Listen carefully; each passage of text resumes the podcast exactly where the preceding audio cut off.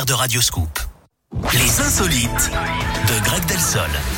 Allez, on vous écoute, mon petit Greg. Et on part en Italie, Eric, avec Ouais. cette tentative d'arnaque qui ne s'est pas très bien terminée. Là-bas, un homme a perçu une aide financière de l'État pendant plus de 13 ans en se faisant passer pour un non-voyant.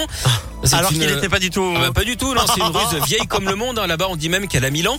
Au total, il aurait touché un peu moins de 200 000 euros. Le problème, c'est qu'il s'est fait griller en train de conduire et d'envoyer des textos au volant en pleine séance shopping ou en train d'apprendre à faire du vélo à sa fille.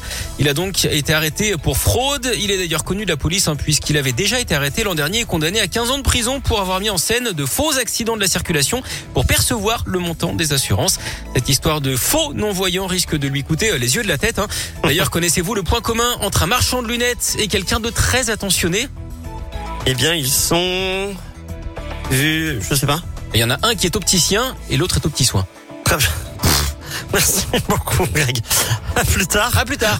Rihanna dans un instant et